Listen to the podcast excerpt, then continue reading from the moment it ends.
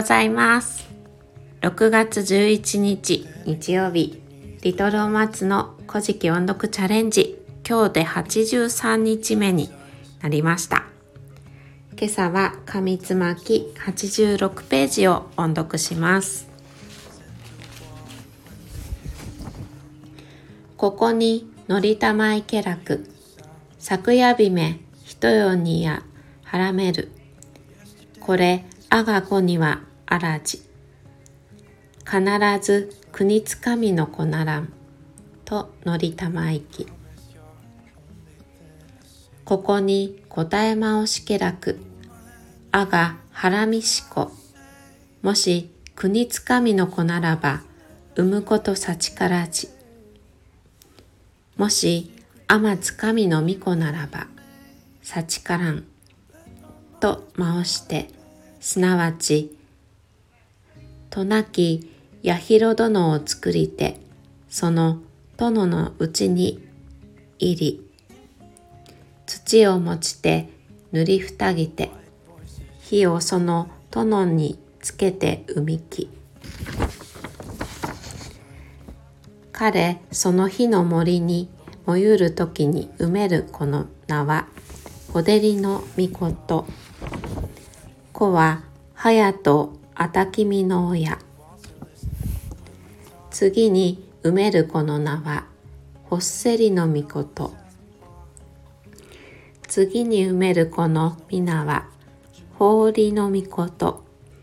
またの名は天津彦、彦、ほほてみのみこと。これで音読を終わります。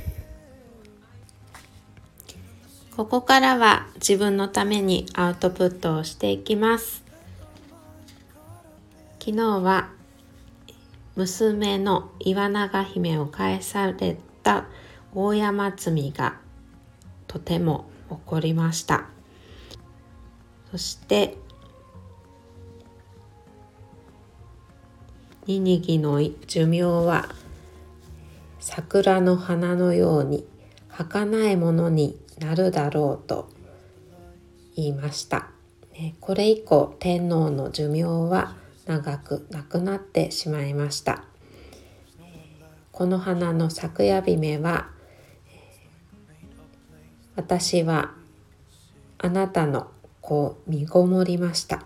この子は天津神の子、ニニギの子ですから、こっそり産むわけにはいきませんのでお伝えしましたというところでお話が終わりました。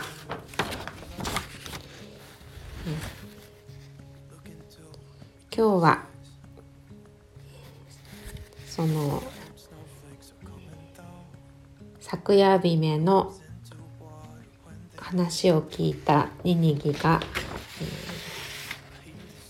昨夜姫にこう言いましたたった一夜で妊娠したのかそれはきっと私の子ではなく国つかみの子ではないかと疑いました。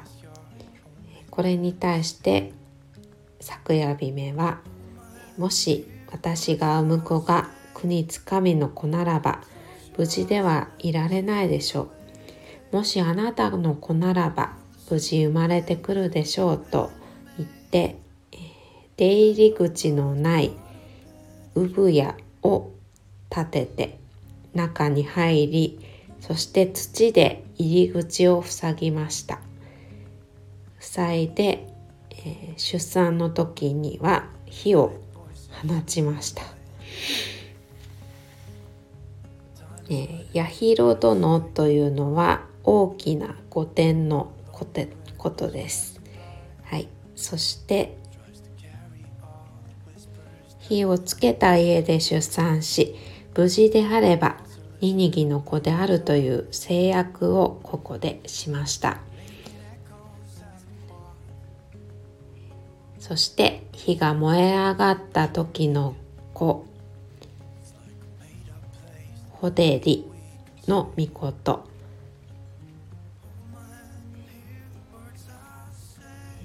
これホデリの御事は隼人たきみの祖先ですと。えー、次に生まれたのは火が弱くなった時の子。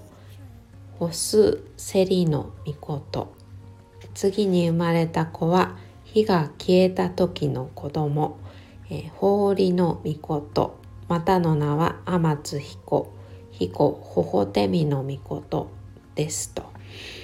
いうことで、三柱の神が無事無事に生まれました。これによって昨夜姫の疑いは晴れて、えー、ニニギの子であるということが証明されました。宮崎県の西都市三宅には、えー、ニニギと昨夜姫の新婚生活のために建てられた御殿の跡があるそうです。藍染川という川のすぐ隣に、えー、御殿の跡があるそうです、えー、これは概要欄にリンクを貼っておきましたので、えー、ぜひ見てみてください。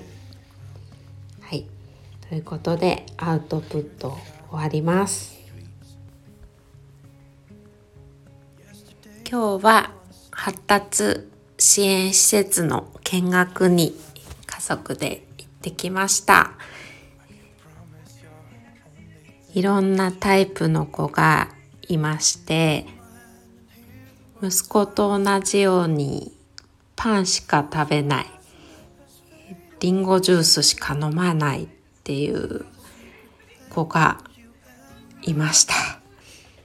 うちだけじゃなかったんだと思ってすごく安心しました。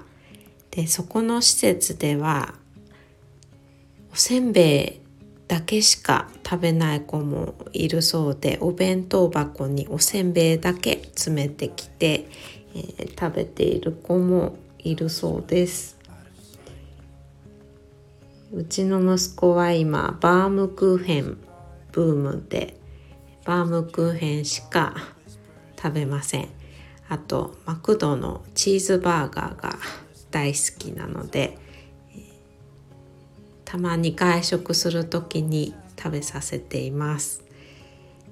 どうしてもこう食べてくれなかったら私もがっかりして、うん、食べなかったことにフォーカスしてしまいがちなんですが、ね、全体的に見ると偏食だからって、体調が悪いわけじゃないしすごく元気だし、うん、穏やかに育ってるしだから、うん、大丈夫と思って、えー、まあ、食べなかったら食べなかったで、そこにこだわらずに楽しく食事をしていけばいいのかなと思いました。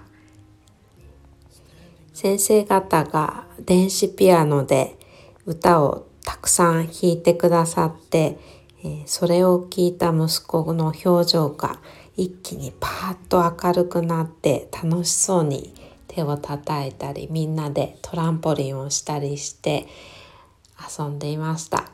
で最終的には帰り際に、えー、そこの責任者の先生のところに走っていって抱っこされていました。先生はすごく喜んでくださいました、うん、で今日はもうぐったり疲れてしまって珍しく自分から「ねんねする」って言ってきて、えー、さっき歯磨きをして今日は珍しくお父さんと寝るって言って、えー、2人で仲良く何かを話しながら、えー、寝ておりました。はい、ということで今日は静かに配信をしております。それでは今日もお聴きくださいましてありがとうございました。素敵な日曜日をお過ごしください。